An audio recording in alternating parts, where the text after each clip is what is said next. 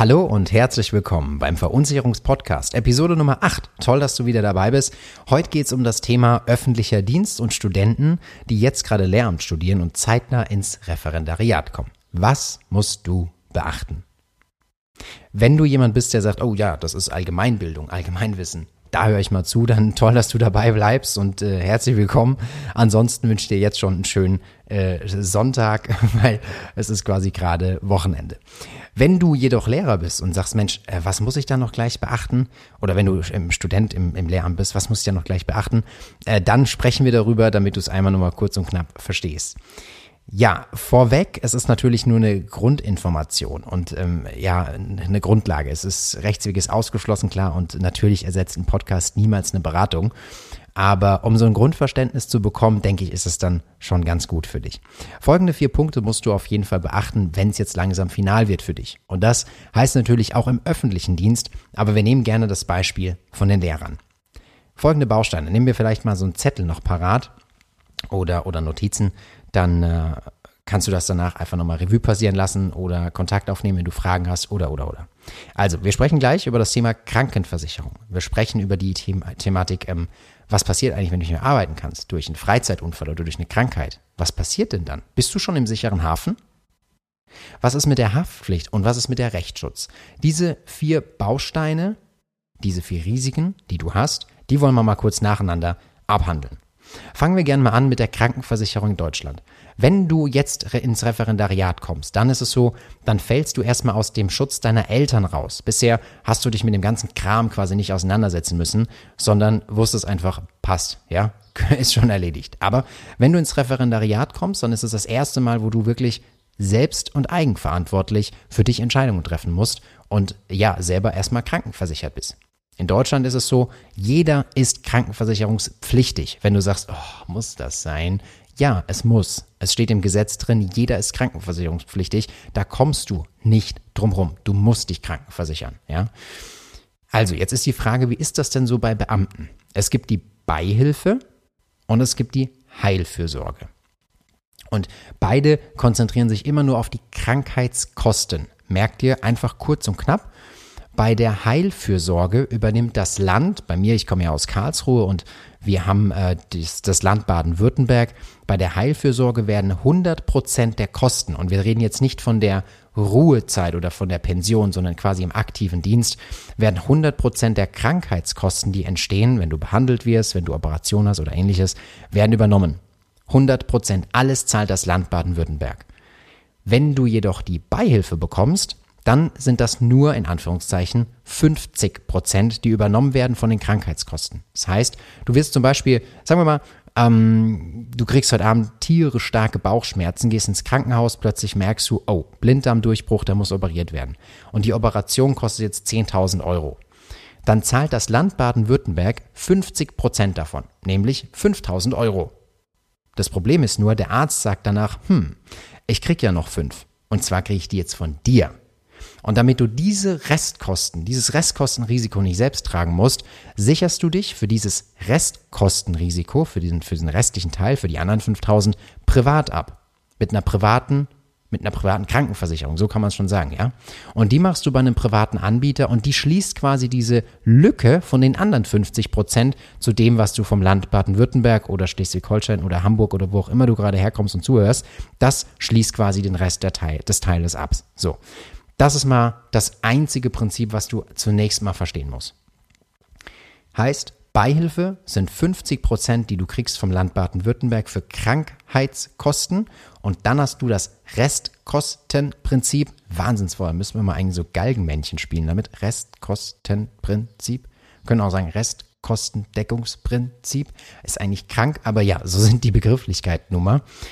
Ähm, und dieses, diesen Teil sicherst du privat ab über einen privaten Anbieter. Kann sein R&V, DBK, AXA, Allianz, Hanse Merkur, Wurscht. Die bieten das alle an und schließen, wie gesagt, dann für dich den Rest der Kosten komplett. So. Zusätzlich, das musst du wissen, bekommst du noch die Pflegepflichtversicherung auch mit angepackt, weil in Deutschland muss auch jeder dann sozial pflegeversichert sein. Da kommst du auch nicht drum rum. Und jetzt schon der erste Druckschluss.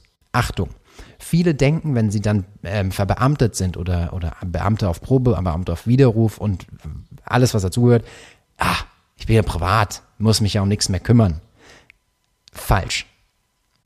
Jeder Beamte hat nur den gesetzlichen Schutz im Bereich der privaten oder gesetzlichen Pflegeversicherung. Nur den gesetzlichen Schutz.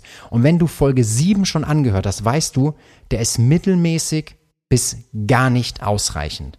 Also mach dir auch zu einem späteren Zeitpunkt oder gleich in der Beratung Gedanken über eine zusätzliche private Pflegevorsorge, damit du die auf jeden Fall auch noch mit auf dem Schirm hast, weil in erster Linie geht es ja erstmal nur um Kranken, Kranken, Kranken, Krankenversicherung und jeder vergisst ganz häufig das Thema Pflege.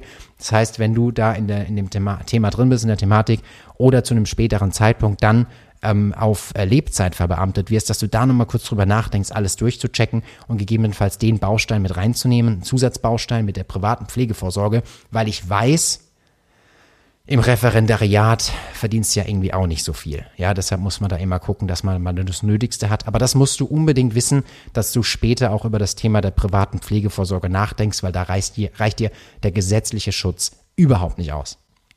So, und äh, das ist das ganze Beihilfekonstrukt, das ist das Thema Krankenversicherung und dann bist du, Obacht, Privatpatient. Das heißt also, du hast Privatpatientenstatus und äh, bist nicht gesetzlich. Also das heißt, du bist wirklich Privatpatient. Und Jetzt kannst du, nur dass du das noch kurz weißt, bei ganz vielen Anbietern noch zusätzliche Bausteine hinzufügen, weil die Beihilfe von einem privaten Anbieter deckt ja nur die restlichen 50 Prozent vom Land, bei uns jetzt Baden-Württemberg. Jetzt kannst du sagen, hm, zusätzlich möchte ich noch ein Einbezimmer, zusätzlich möchte ich Chefarztbehandlung, zusätzlich möchte ich Leistungen für die Brille, zusätzlich möchte ich und so weiter und so fort. Und das ist natürlich beitragsrelevant. Das heißt, dadurch entstehen auch Ungleichgewichte oder Unterschiede in der Beitragsgestaltung. Das heißt, wenn du jetzt zum Beispiel recherchierst bei Check24 oder wo auch immer und du sagst, ja, guck mal da, ähm, da kostet das 80 Euro und woanders kostet das 100, dann musst du wissen, dass häufig in dem 100-Euro-Paket zusätzliche Leistungen drin sind, die in dem 80er-Paket, also mit den 80 Euro, fehlen. Also achte hier ganz, ganz intensiv und bewusst auf die einzelnen Leistungen. Und, auch noch wichtig, wenn du keine Leistungen in Anspruch nimmst, weil du gesund bleibst, bekommst du auch noch Beiträge zurück das ist oft so das Prinzip von der privaten Krankenversicherung, dass du eine sogenannte Beitragsrückerstattung hast. Also achte auch darauf, wenn du Beiträge zurückbekommst, wie viel das sind. Weil schau mal, wenn du beispielsweise bei einem 80-Euro-Paket, ähm, wenn du keine Rechnung einreichst, zwei Beiträge zurückbekommst, aber bei dem 100-Euro-Paket bekommst du fünf Beiträge zurück, fünf Monatsbeiträge, also fünfmal 100 Euro zum Beispiel, dann ist das ja deutlich, deutlich besser, als wenn du nur zweimal 80 Euro bekommst. Also deshalb hüte dich einfach nur sozusagen, ah, da ist jemand billiger, weil da kommt es wirklich aufs Detail drauf an, dass du das auf jeden Fall für dich prüfst. Wichtig. Wenn du dich privat jetzt krankenversicherst, immer was Privates, kannst du dir immer merken, wenn du zu einem privaten Anbieter gehst, dann wird immer gefragt, ob du gesund bist, weil man kann jemand Krankes nicht noch zusätzlich mit aufnehmen, so ein, ein Risikokollektiv, also quasi in eine versicherten Gemeinschaft, weil dann würde unser System leider kippen. Und deshalb musst du wissen, dass du zum Zeitpunkt der Antragstellung gesund bist, im Idealfall. Weil sonst kann es dir passieren, dass du diesen Baustein, also die zusätzliche private ähm, Restkostenversicherung, also quasi den anderen Teil, diese, diese, damit diese Deckungslücke geschlossen wird, gar nicht bekommst. Ja, weil wenn jetzt wieder, wir nehmen mal die paar Versicherer von vorhin, R&V, DBK, AXA, Hanse Merkur, wer auch immer sagt, oh, äh, du bist krank, wir nehmen dich gar nicht, dann bleibt dir gar nichts anderes übrig, außer in die gesetzliche zu gehen.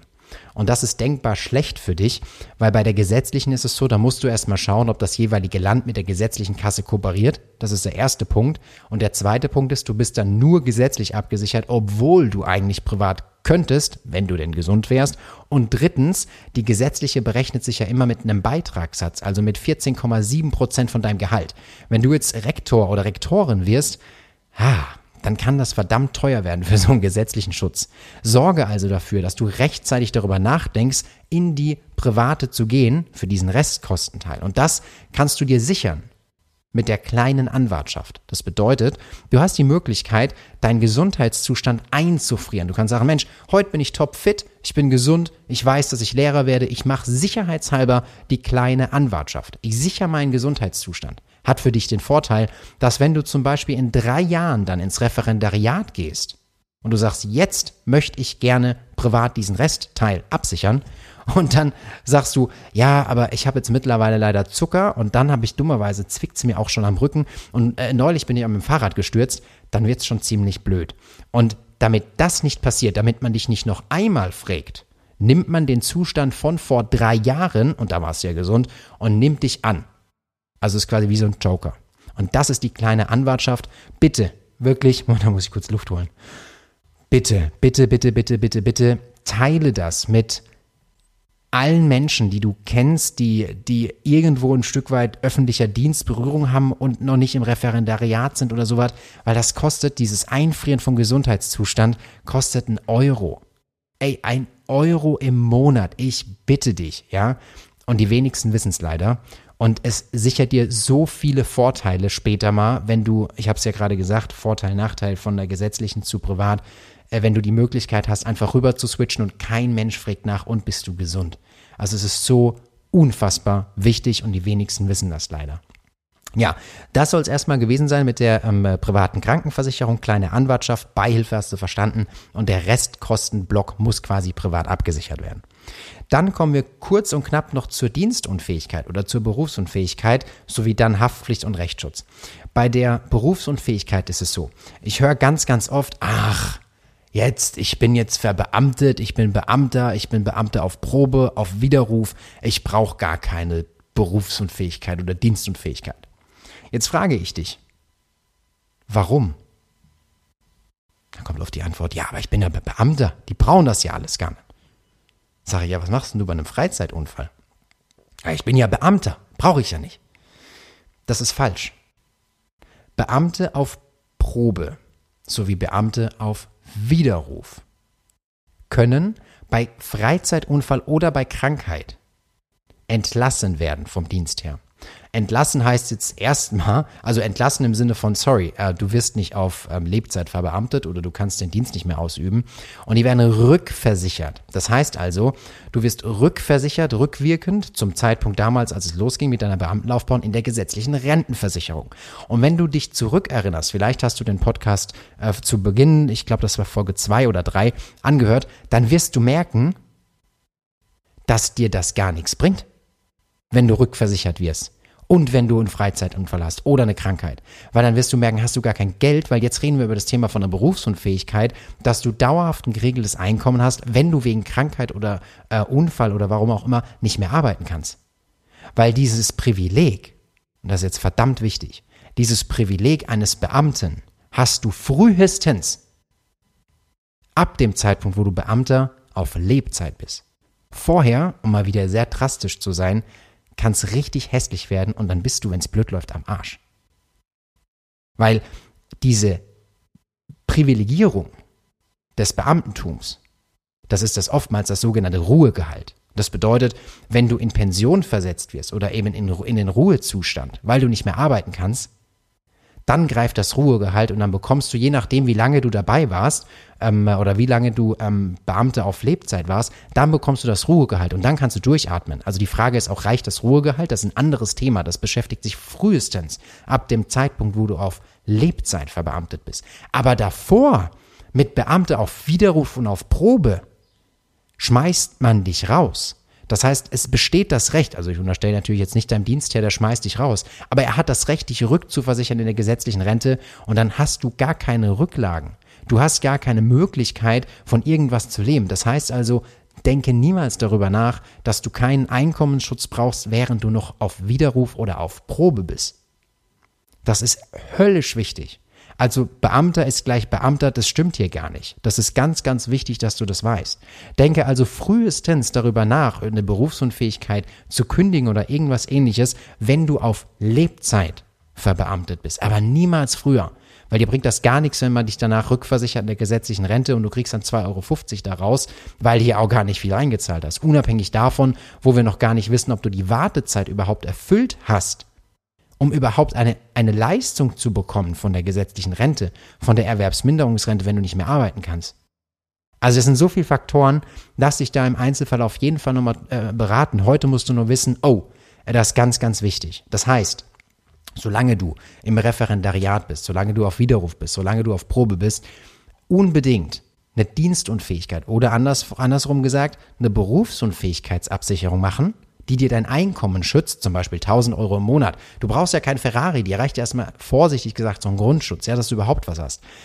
Aber ähm, dann hast du die Berufsunfähigkeit, das Risiko hast du, dass wenn du jetzt 1000 äh, Euro im Monat hast, mal 12 sind 12.000 im Jahr und dann rechnest das halt einfach mal hoch auf, auf 40 Jahre. Das ist ein Risiko, was du gerade trägst von knapp einer halben Million Euro, die dir fehlt, wenn du morgen nicht mehr arbeiten kannst. Ja, das musst du dir mal bewusst machen. Und ganz entscheidend ist, dass wenn du so eine Berufsunfähigkeitsabsicherung machst, dass die Dienstunfähigkeit, weil du wirst ja nicht Berufsunfähigkeit in dem Sinne, sondern du wirst ja dienstunfähig von deinem Dienstherrn, dass die Dienstunfähigkeit innerhalb der Berufsunfähigkeitsabsicherung mit abgesichert ist. Das ist ganz, ganz wichtig. Ja, und dann, wie gesagt, hast du die Sicherheit, dass wenn dir während der Beamtenlaufbahn auf Probe oder auf Widerruf was passiert, dass du noch Rücklagen hast oder die finanzielle Sicherheit 1000 Euro, 1500 Euro, je nachdem, für was du dich entscheidest, jeden Monat zu bekommen. Das ist, das, das ist so wichtig, also wirklich, das ist ganz, ganz wichtig, dass du darüber nachdenkst. So, also das ist das Thema mit der Berufs- bzw. Dienstunfähigkeit. Jetzt kommen wir noch weiter über das Thema Haftpflicht und Rechtsschutz. Das sind die anderen zwei und dann sind wir auch schon fertig. Bei der Haftpflichtabsicherung ist es so, hier fällst du bei ganz, ganz vielen Versicherern aus dem Schutz deiner Eltern raus, wenn du halt dann ins Ref gehst. Und was musst du da beachten? Erstens, also das sind jetzt die Tipps, die sie aus der Praxis bewährt haben. Erstens, du brauchst im Einzelfall, je nachdem, ob du berufliche Schlüssel hast oder nicht, brauchst du einen Baustein, der dir den Verlust von fremden Schlüsseln, von fremden berufsbezogenen Schlüsseln absichert, weil ich will nicht darüber nachdenken, wie das ist, wenn du einen zentralen Schlüssel hast für Biosaal, Chemiesaal, ähm, für was weiß denn ich, für Naturfächer, also da, wo quasi das Labor noch drin ist, wo das Werkzeug drin ist. Wenn du den verlierst, kann es schon mal hässlich werden. Und äh, das musst du wissen. Also es ist nicht überall so, dass bei einer privaten Haftpflicht der fremde Schlüssel vom, vom, also der berufsbezogene Schlüssel mitversichert ist. Das ist ganz, ganz wichtig. Wenn du das jetzt anhörst und gar nicht Lehrer bist, dann gilt das für dich genauso, weil der Schlüssel, der berufliche Schlüssel muss immer separat als Zusatzbaustein mit angegeben werden, wenn er nicht automatisch dabei ist. Also wenn du jetzt sagst, ja, ich bin hier eigentlich gerade Schreinermeister und ich habe den für die ganze Werkstatt, gilt das natürlich für dich auch. Ja. Der zweite Aspekt ist, dass du innerhalb deiner privaten Haftpflicht auch die sogenannte Diensthaftpflicht mit dabei hast. Warum? Weil nämlich, wenn du einen Schaden verursachst während deiner Dienstzeit, und das ist bei Lehrern häufig das Thema mit der Aufsichtspflicht. Wenn du jetzt zum Beispiel die Aufsichtspflicht verletzt und es verletzt sich ein Schüler und es kommt danach raus, ja, das hättest du aber verhindern können, wenn du deinen Job anständig gemacht hast, dann kann es sein, dass der Dienstherr dich in Regress nimmt, also quasi für den Schaden verantwortlich macht und dann musst du den zahlen. Und damit das nicht passiert, hast du eine Diensthaftpflicht, die wie gesagt dein Verschulden, sofern es natürlich nicht äh, bewusst und gewollt ist, sondern grob fahrlässig, ja, also so, so ein Mitverschulden dabei ist und äh, das, wie gesagt, schützt, schützt dich für dieses Risiko, das Kostenrisiko, wenn Schäden entstehen, wenn du beispielsweise deine Aufsichtspflicht verletzt. Und ähm, das ist ganz, ganz wichtig, weil da kommst du auch nicht drum und das steht auch im Gesetz. Also ich glaube, das ist Paragraph 800 und oh, ein paar zerquetschte. 823 ist normale Schadenersatzpflicht und ich glaube im BGB ist Paragraph 839 ähm, ist die ist der äh, Anspruch aus der Diensthaftung. Ja, also da kommst du auch nicht drum. Und das steht im Gesetz, das ist da verankert. Also achte darauf, dass innerhalb deiner privaten Haftpflicht die Diensthaftpflicht dabei ist, dass während der Dienstzeit, wenn da ein Schaden entsteht, dass du auch auf der sicheren Seite bist. Das ist ganz wichtig. Und das Thema berufliche Schlüssel, weil Lehrer ja ganz oft so einen riesen Schlüsselbund in der Hand haben. Wenn es blöd läuft, wie gesagt, mit einem Zentralschlüssel, dann kann es schon mal richtig, richtig teuer werden. Und last but not least, nur dass du das auch weißt, Du fällst dann ganz oft auch raus aus der Rechtsschutzabsicherung deiner Eltern. Das bedeutet, dass du das Kostenrisiko trägst, wenn es mal zu einem Rechtsstreit kommt und du den Anwalt beispielsweise dann selber zahlen musst. Ähm, da denke ich jetzt nur mal an das Thema Verkehr. Ja, ähm, oftmals ist es ja so, dass man, wenn man studiert oder wenn man an der Uni ist äh, in, in einer Stadt, dass man ja gar kein Auto hat, sondern Fahrrad fährt. Und wenn du jetzt beispielsweise morgens irgendwie ähm, mit dem Fahrrad unterwegs bist und dich schießt irgendeiner um, weil er schnell auf dem Weg zur Arbeit ist und du sagst, ja, ich will aber jetzt Anwalt nehmen, äh, oder ein, Entschuldigung, einen Anwalt nehmen ähm, für das Schmerzensgeld etc. Und die Streitfrage ist aber noch unklar, weil du hattest kein Licht am Fahrrad und der andere hat gemeint, ja, du warst sowieso schnell zu, unterwegs und er hätte Vorfahrt gehabt. Und du brauchst dann einen Anwalt, der sagt, die Rechtslage müssen wir erstmal klären. Dann ist das das, der, der Vorteil für dich, wenn du eine Rechtsschutzabsicherung hast, die trägt dann die Kosten dafür, für deinen Anwalt. Ähm, das aus dem Bereich Verkehr ist. Ne? Also Verkehrsrechtsschutz ist genau dafür da, dass das Kostenrisiko aufgrund von einem Verkehrsunfall für dich übernommen wird beim Anwalt. Ähm, dann ist das, wie gesagt, notwendig, dass du das künftig dann selber auch absicherst für dich. Das gleiche gilt auch für Autofahrten, öffentliche Verkehrsmittel etc., Fußgänger, Straßenbahnfahrer und, und, und, und, und äh, Fahrradfahrer. Dass du da weißt, Achtung, ähm, da fällst du auch raus aus der Verkehrsrechtsschutz, genauso wie aus der Privatrechtsschutz und der Be ähm, Berufsrechtsschutz, die deine Eltern für dich vielleicht hatten all die Jahre, wo du automatisch, wie gesagt, mit drin bist. Ähm, das ist wichtig. Ob du die Berufsrechtsschutz, das ist der zweite Baustein, brauchst, naja, also beim öffentlichen Dienst vermutlich nicht, nein. Und die Privatrechtsschutz, da geht es eben um private ähm, Schadenersatzansprüche ähm, Vertragsrecht, wenn du Dinge kaufst, du buchst beispielsweise in Urlaub und äh, dann, ja, dann geht der Reiseveranstalter her und, und erstattet dir beispielsweise die Gebühr nicht, wenn du stornieren musst oder das Hotel sieht nicht aus, wie es aussehen sollte auf den Prospekten und solche Dinge. Das ist das Thema Privatrechtschutz und da fällst du auch raus. Also das nur für dich zur Information, aber da geht dann dein Berater sowieso mit drauf ein, wenn du am Tisch sitzt. Also, das waren die Themen für heute. Du merkst dir bitte Krankenversicherung die Beihilfe. Im Falle von der Dienstunfähigkeit, dass du bis zum Zeitpunkt der Verbeamtung auf Lebzeit da dir darüber Gedanken und bewusst sein musst, dass du da noch lange nicht im sicheren Hafen bist, dass im Bereich der privaten Haftpflicht die Diensthaftpflicht so, so wichtig ist, als auch der Baustein für berufsbezogene Schlüssel. Und die Rechtsschutz, wie gesagt, sehr, sehr viel Sinn macht für dich im Bereich der, mindestens im Bereich des äh, Verkehrs, wenn du halt unterwegs bist mit dem Fahrrad oder Auto und äh, wenn du da dein Risiko siehst, auch im Bereich der Privatrechtsschutz. So, das soll es bis heute gewesen sein. Ah, und wichtig, die kleine Anwartschaft, diese 1 Euro Anwartschaft, dass alle Studenten sich bitte ihren Gesundheitszustand sichern, dass wenn sie später wechseln möchten, auf jeden Fall unterkommen in diesem Restkostenprinzip und nicht in die gesetzliche rein müssen, weil das hat einfach immense Nachteile für dich und man hätte es ja vermeiden können, wenn man es gewusst hätte. Also, ich wünsche dir alles, alles Gute. Ich freue mich, ähm, äh, von dir zu hören und äh, bin ganz gespannt auf das Feedback wieder. Und bis dahin alles Gute. Tschüss.